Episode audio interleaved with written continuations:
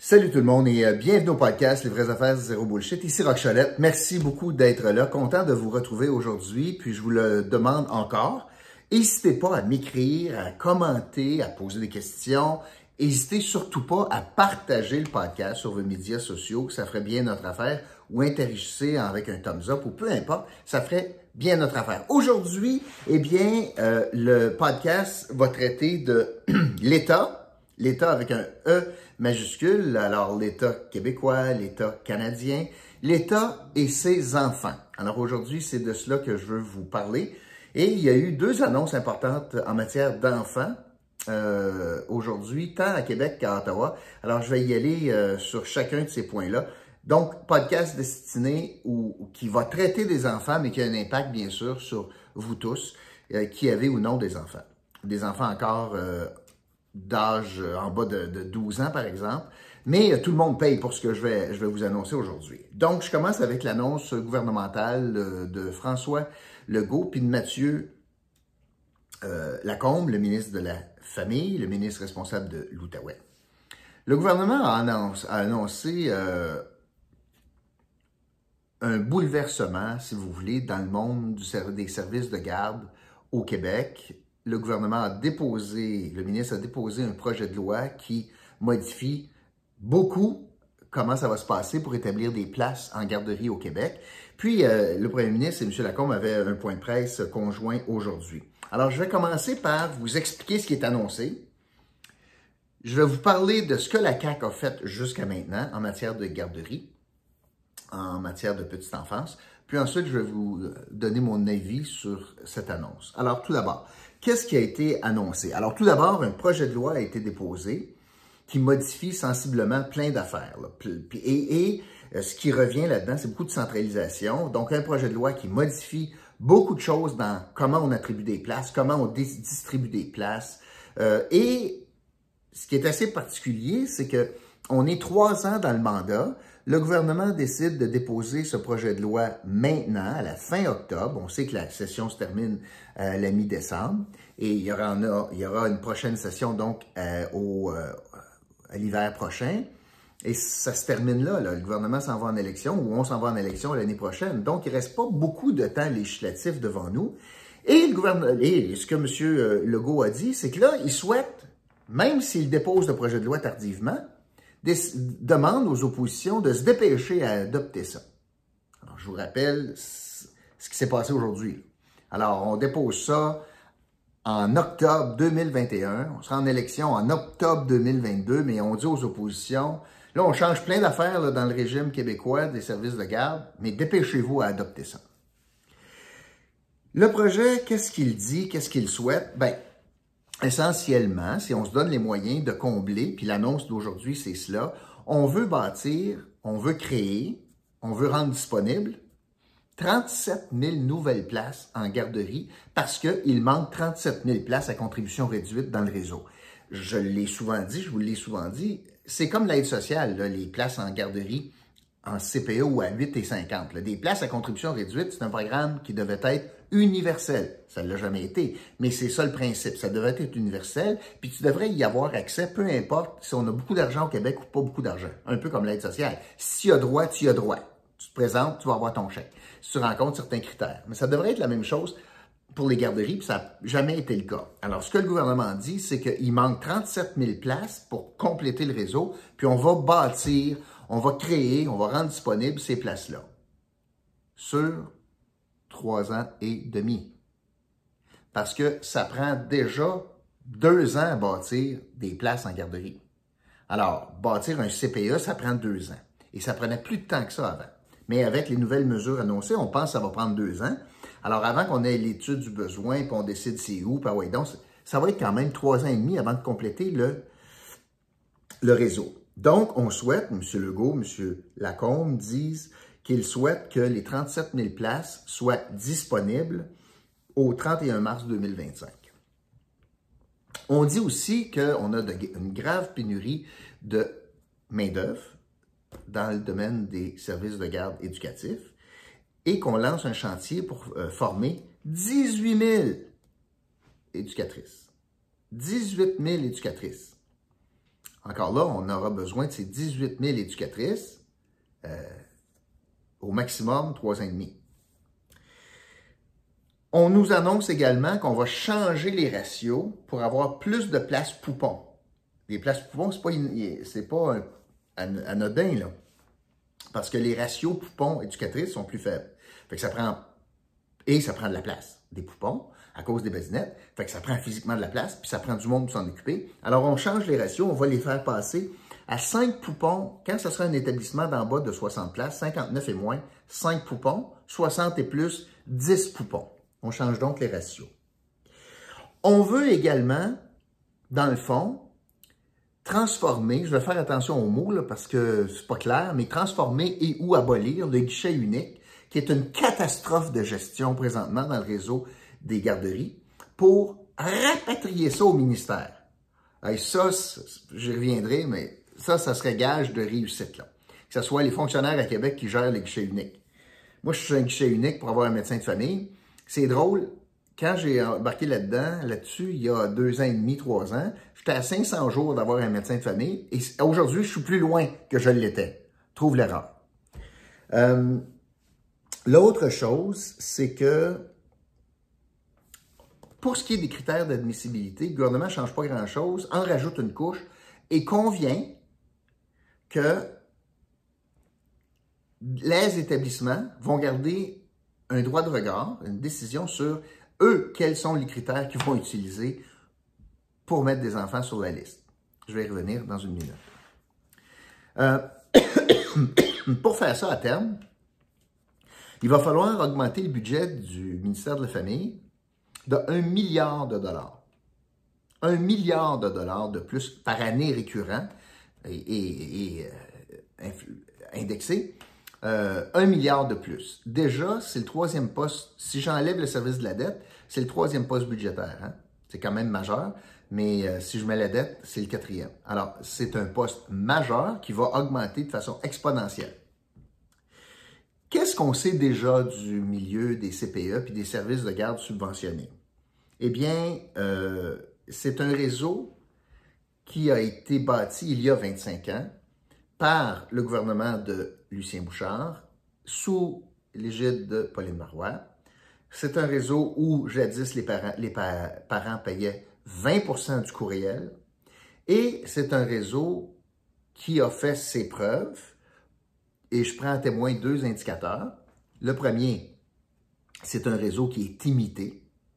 Le principe de plafonner des contributions pour rendre ça accessible, ça a été imité, et notamment, vous l'avez vu au fédéral, mais dans d'autres pays également.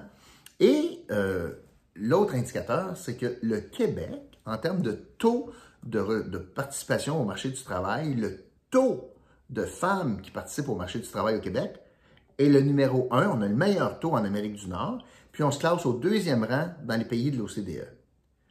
Ça veut dire que bien que la réalité économique ait changé, puis la réalité familiale ait changé, il en demeure pas moins que cette mesure euh, fait en sorte que ben, on, a probablement gardé un certain taux de natalité qui avait du bon sens, sinon il y aurait encore plus baissé. Puis ça permet également aux parents, particulièrement aux femmes, de revenir sur le marché du travail.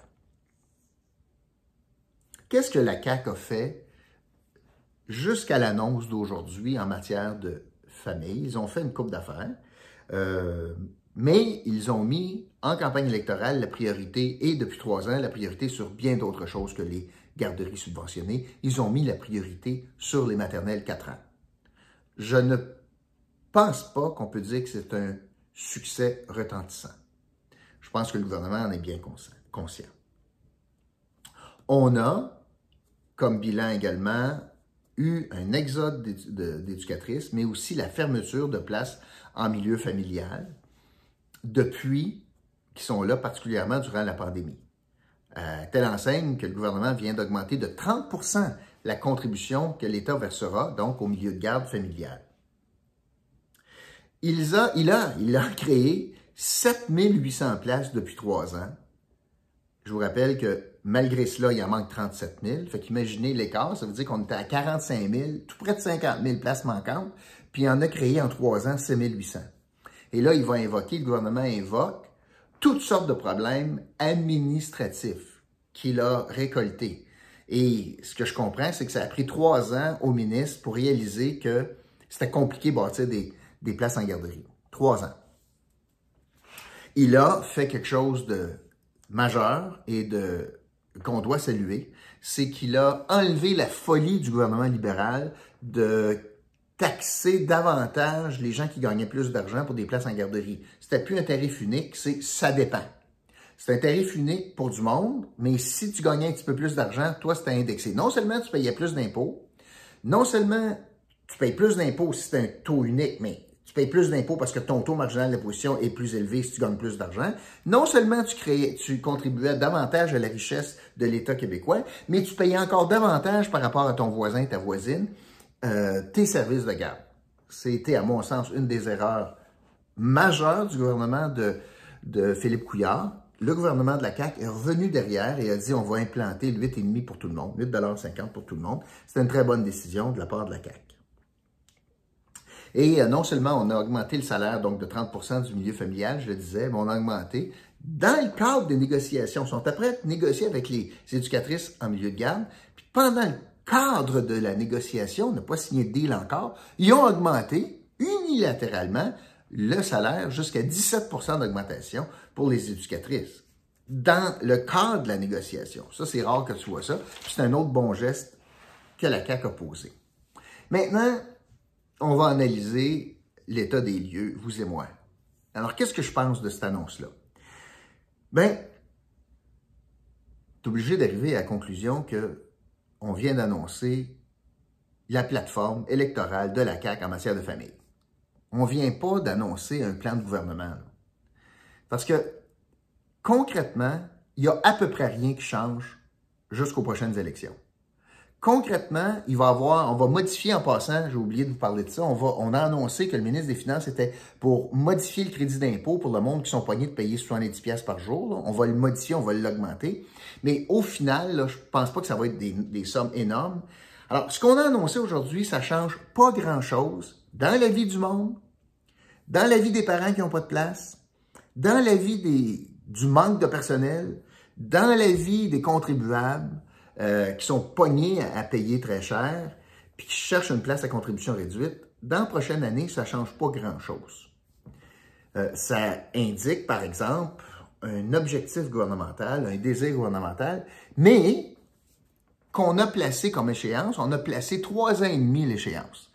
Alors, euh, ça sera pas, on verra pas de gros, gros, gros chambardements Premièrement, ça va prendre l'adoption du projet de loi. Est-ce qu'on va adopter ça avant Noël? Est-ce qu'on va mettre ça par baillon? Est-ce qu'on va forcer les oppositions à, voter là-dessus? Je ne sais pas. Mais c'est impossible qu'on commence tout ça avant le 1er janvier. On s'entend, ou à peu près. Fait que là, il va rester euh, dix mois avant de se ramasser en élection. Il pas, euh, on va continuer ce qu'on faisait, mais c'est pas l'annonce d'aujourd'hui qui change grand-chose. C'est pour ça que je vous dis que c'est plus un programme politique. Deuxième constat, on dirait que le gouvernement se réveille aujourd'hui. On dirait que pendant trois ans, on a géré ça en petite semaine. Mathieu Lacombe a fait des sparages sur, il y a bien trop d'étapes, on y arrivera, bien trop d'étapes pour créer des places. Des fois, je veux ouvrir des places dans, un endroit, mais j'ai personne qui est intéressé à faire ça. Ouais, mais parce que c'est le modèle que tu avais depuis trois ans, puis qu'on n'a pas jugé bon de changer avant trois ans bien qu'on décriait le manque de place, etc., depuis trois ans. Le gouvernement n'a rien fait euh, depuis trois ans sur cela, puis là dépose un projet qui brasse pas mal de structures, parfait, mais un peu tard, vous ne trouvez pas? Euh, l'autre chose, on, on va dans le projet centraliser la liste d'attente. Bon. Premièrement, on nous annonce que pour faire ça, ça va prendre deux ans. Fait qu'on ne veut rien bouger avant l'élection. Puis on se donne deux ans pour centraliser la liste d'attente. Puis on est en train de dire que une liste d'attente gérée à Québec, ça va être plus efficace qu'une liste d'attente gérée par un OSBL. Un des enjeux de la liste d'attente, c'est que M. Legault a dit, ah, c'est premier arrivé, premier servi, mais c'est pas vrai C'est absolument faux, ça. Parce qu'il y a des critères qui font que tu peux passer en avant d'autres. Je vous en donne deux. Deux, trois. Premièrement, M. Lacombe a dit que les enfants défavorisés vont passer devant les autres enfants. Bien, ça, c'est le premier, premier, premier cas d'espèce, premier cas d'exception. Si c'est toi le numéro un, mais ça, ça donne qu'il y a un enfant défavorisé qui se place sur la liste, il va te bumper. Fait que tu vas devenir deux. Tu as été numéro un, tu étais le prochain pour deux mois. Oups, tu ne l'es plus parce que finalement, il y a quelqu'un qui passe en avant de toi. C'est un choix gouvernemental. Mais c'est pas vrai de dire premier arrivé, premier servi. Deux, M. Lacombe continue à dire que les établissements vont être capables d'avoir, dans, dans un cadre raisonnable, comme présentement, la liberté d'inscrire des critères. Je vous en donne quelques-uns. La fratrie. Bon, ben, ton frère est là, il y a un an, puis maman tombe enceinte, ou il y a deux ans, puis maman tombe enceinte, bon, ben, tu es capable de savoir que, bon, ben, lui, il va, s'en venir à la garderie dans un an, fait qu'il, le plus vieux va avoir quatre, puis le plus jeune va arriver, et puis il va avoir un an, par exemple. Alors, il vient de bumper quelqu'un qui était la liste, mais imaginez la liste centralisée au Québec par des fonctionnaires québécois, puis il va avoir toutes les installations qui vont avoir des critères différents. Moi, j'ai vu dans des critères qu'on favorisait les enfants des éducatrices qui travaillaient là. Moi, ça m'étonne. Je suis pas sûr que je suis très à l'aise avec ça. C'est comme si les employés servent avant tout le monde. Ça, ça marche pas. Mais je comprends que c'est un, un pouvoir d'attraction des employés, par exemple, en disant, ben, si tu vas à l'école, tu te formes, on en manque, ben, un des avantages, c'est que m'a donné une priorité à avoir une place. Mais soyons transparents, disons-le comme ça. Parmi les perks, là, de travailler dans une garderie, c'est que tu vas passer devant tout le monde pour garder ton enfant. Soyons transparents. Puis là, il y a toutes sortes d'autres critères. Alors, on est en train de faire croire au monde que ça va être bien, bien, bien efficace, cette liste-là, mais pas avant deux ans. Alors, on peut bien adopter le projet de loi rapidement. On verra pas plus de place que ce qui était prévu avant trois ans et demi. On verra pas de changement sur la liste d'attente avant deux ans. Alors, c'est pas, euh, c'est pas demain la veille qu'on va voir des changements concrets. Maintenant, soyons réalistes. Le gouvernement a de très bonnes intentions, veut créer, euh, veut aller plus vite, euh, veut construire lui-même des établissements, quitte à les céder par la suite, bon, etc. Bien, il en demeure pas moins que le gouvernement nous a annoncé qu'il voulait créer 37 000 places en 42 mois. Ce qui équivaut à la création, en moyenne, ça ne sera pas le cas parce que ça va prendre, pour débuter, ça va être bien plus long que ça. Mais la moyenne de, construction de places, ça sera, ce qui est projeté, on va créer, donc, on devra créer 881 places par mois pendant trois ans et demi. Il va falloir créer 881 places par mois pour trois ans et demi. À chaque mois, il faut livrer 881 nouvelles places dans le réseau. Le bilan du gouvernement ce jour, c'est la création de 217 places par mois. Il a créé 5800 places pour 36 mois. Ça fait 36 mois qu'il est là. Il a créé 217 places par mois depuis trois ans.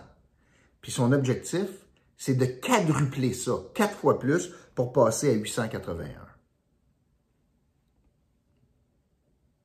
Aussi, on a besoin de 18 000 éducatrices en service de garde, eh bien, ça veut dire que nous devrons former pour les 42 prochains mois, 3 ans et demi, parce que c'est à terme, 18 000, bien, nous devrons former 428 éducatrices par mois, par mois, pour les prochains 42 mois. Alors, c'est des annonces électorales, c'est de belles intentions, qui peut être contre la tarte aux pommes? Ça me fait penser au discours d'ouverture.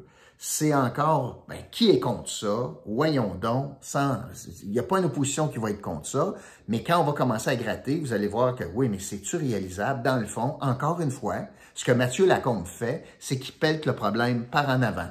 Là, il y a un document puis il va avoir une loi, probablement adoptée parce qu'ils sont majoritaires, puis il va être capable de dire « ça s'en vient ». Blâmez-moi pas si j'ai rien fait pendant trois ans. Voyez, là, j'ai fait adopter ça, puis ça s'en vient. L'ironie du sort, c'est que parmi les gestes forts qu'il pose dans notamment le projet de loi, puis tout cela, c'est qu'il enlève des critères. Il enlève des, pour prendre l'expression de, de M. Legault, il enlève des garde-fous. Alors, on s'enlève. Alors, ici, on est en pandémie, on donne des contrats sans appel d'offres. Là, en garderie, on avait trop de critères, puis trop de garde-fous pour éviter du fling-flang. On enlève des garde-fous. Tout ça dans la foulée, il a raison de dire ça, dans la foulée de Tony Tomassi, qui donnait des permis de garderie ici, à gauche, à droite, en fonction de qui était ami, etc. Il y a eu du fling-flang là-dedans, ça n'avait pas de bon sens. D'accord. Le gouvernement, pour répondre notamment à la CAQ, a établi donc des garde-fous. On a besoin d'établir c'est où on en a besoin, etc. Parce qu'il y avait une restriction budgétaire. On ne pouvait pas faire toutes les places en même temps. Mais ça va être la même chose maintenant. C'est pas vrai que les 37 places se font jour 1. Ça va être sur trois ans et demi. Il y aura donc des décisions. Il y aura donc des décisions par où on commence. Où on met ça en branle. Parce que c'est pas tout le monde qui va marcher au même rythme. Et là, le gouvernement, ce qu'il dit, c'est qu'on va enlever des garde-fous qui sont pas là juste pour le fun, habituellement, mais c'est pour respecter le due process, pour respecter des processus d'appel d'offres, etc. On en enlève plusieurs. Donc, on verra bien ce que ça donne. J'ai hâte de voir au final ce que la vérificatrice générale va dire de cela, de la méthode accélérée. Mais on va s'entendre. Accélérer euh, trois ans et demi pour livrer quand même, euh, pour livrer quand même ces places-là. Donc, ce que je retiens, moi, c'est oui, une volonté gouvernementale, mais qui arrive sur le tard. On réalise à la fin de, de donc de, de, de, de, quatre ans de pouvoir que, oh boy, ouais, euh, ça c'est un bon filon. Il y a des parents beaux maudits. On s'en est pas vraiment occupé. On n'a pas parlé en campagne électorale. Mes maternelles 4 ans n'ont pas marché. Fait que là, ce que je vais faire, c'est que je vais faire miroiter 35 000 places dans 42 mois. Dans 42 mois. Puis ça, ça veut dire que, bien évidemment, élisez-nous, parce que c'est nous autres qui proposent ça, puis les méchants oppositions, ils vont pas vouloir faire ça. Fait que donnez-nous un autre mandat. On s'est pogné le cul pendant trois ans, mais là, je vous promets 35 000 nouvelles places. Ça fait longtemps. Si ton petit a deux ans, là, dans trois ans et demi, il n'aura plus besoin de garderie. Fait que dans le fond, la promesse d'aujourd'hui, ça s'adresse à qui? À d'éventuels parents, à du monde qui n'ont même pas pensé encore avoir des enfants ou peut-être à du monde qui commence à réfléchir, hey, ben, en quelle année ça serait le fun d'avoir un bébé, etc. Alors, ça s'adresse aux femmes enceintes d'aujourd'hui, puis aux éventuelles femmes enceintes. Parce que si vous avez un enfant qui cherche une garderie aujourd'hui, puis il y a trois ans, le gouvernement ne répondra pas, mais pas pantoute à vos besoins. Alors, ça, c'est la réalité. Ça, c'est le plan. Puis la grande stratégie derrière le plan, dans le fond, l'élément central et j'utilise le mot haïtien, mais l'élément central du programme, du plan de Mathieu Lacombe, c'est le mot centralisation. C'est Québec qui va décider, c'est Québec qui va construire s'il le faut, c'est Québec qui va gérer la liste euh, d'attente. Et d'ailleurs, je suis assez surpris de voir l'emphase qu'on met sur la liste d'attente qu'on va créer à grands frais, puis qu'on va enlever du milieu euh, ou les OSBL, on va la rapatrier au central. Donc, les, les fonctionnaires de Québec vont gérer la liste d'attente, alors que l'objectif, c'est de ne plus avoir d'attente. Alors, j'essaie de comprendre, là, comme il faut, là. Il y a, on va mettre beaucoup d'efforts. Ça va prendre deux ans à bâtir une liste d'attente qu'on souhaite ne pas utiliser. C'est à peu près ça qu'il nous a dit aujourd'hui. Puis là, il a essayé de patiner là-dedans en disant, ben, des attentes. Il va toujours en avoir des attentes. Quand quelqu'un tombe enceinte, ben, on va se mettre la liste pour avoir une place. Ouais. Une liste d'attente, ça. Tu n'as même pas de besoin. Tu sais, je veux dire, à la limite, a en masse de place, tu as besoin d'une place. Tu connais pas, tu as besoin d'une place. En tout cas, j'essaie de voir euh, comment, parce qu'on fait miroiter qu'une place pour chaque enfant, mais parallèlement à ça, on dépense beaucoup d'énergie, puis d'efforts, puis d'argent pour bâtir une liste d'attente centralisée. Ben, si j'ai une place pour tous les enfants, ça, là, ça devient comme caduque. Alors ça, c'est l'annonce d'aujourd'hui.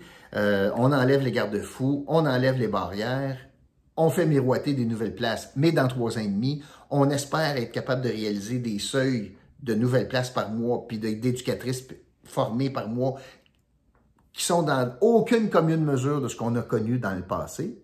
Puis c'est même pas une question budgétaire, là, c'est est-ce que c'est réaliste de faire cela? Alors, euh, ben hâte de voir, vous, euh, vous réalisez que les, euh, les, nouveau CHSLD, les maisons des aînés, c'est rendu à 1 million la porte. Chaque chambre coûte 1 million. Ça a dépassé les coûts que Marguerite Blais avait prévus.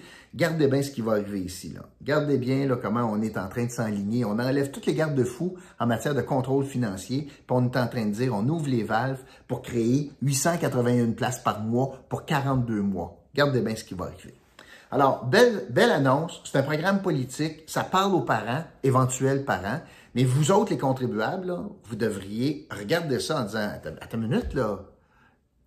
C'est, un bar ouvert c'est de belles intentions, mais c'est rien d'être pour être bien, bien rapide. Là. On ne parle pas avant trois ans et demi.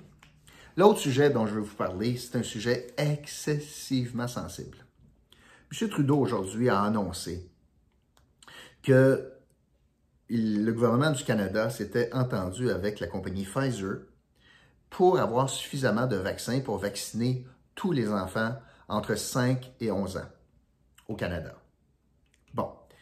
Il a bien pris soin, par contre, de dire, avant de dire on a fait un deal, de dire que Santé Canada était à pied d'œuvre pour homologuer ce vaccin destiné aux enfants. Et que aucune étape était pour être escamotée, puis que euh, Santé Canada prenait ça bien au sérieux. Ce que je comprends, moi, euh, du vaccin comme tel, ben, par rapport au vaccin adulte, il y a deux différences majeures, ce que j'en ai compris, je ne suis pas un expert. Premièrement, les doses sont diluées. Évidemment, le poids est différent entre un 5-11 ans et les adultes. Donc, la dose sera diluée, la dose du médicament actif. Puis la deuxième chose, semble-t-il qu'on a mis un additif ou quelque chose dans le vaccin pour tenter de régler des problèmes de conservation puis de réfrigération. Bon, cela étant dit, euh, Santé Canada se met à pied d'œuvre pour, tout comme les autorités américaines, soit dit en passant, au Canada, ce que j'en comprends, c'est qu'il y a quand même des tests sur 2200 enfants ou quelque chose comme ça.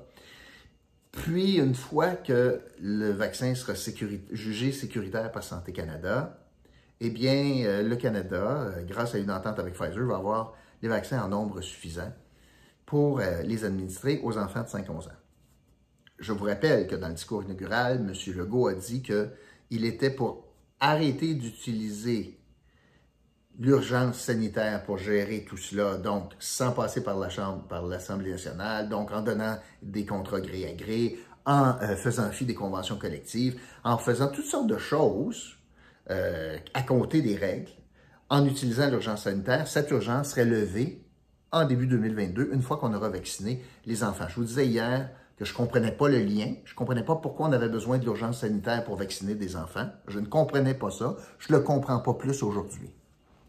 Maintenant, moi je pense, et les chiffres semblent indiquer ça, qu'il y a beaucoup de parents qui sont très inquiets du vaccin.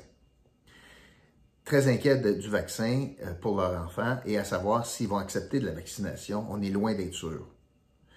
Donc, moi je pense que quand on est un adulte, puis on choisit euh, tel médicament qui rentre dans notre corps, c'est quelque chose.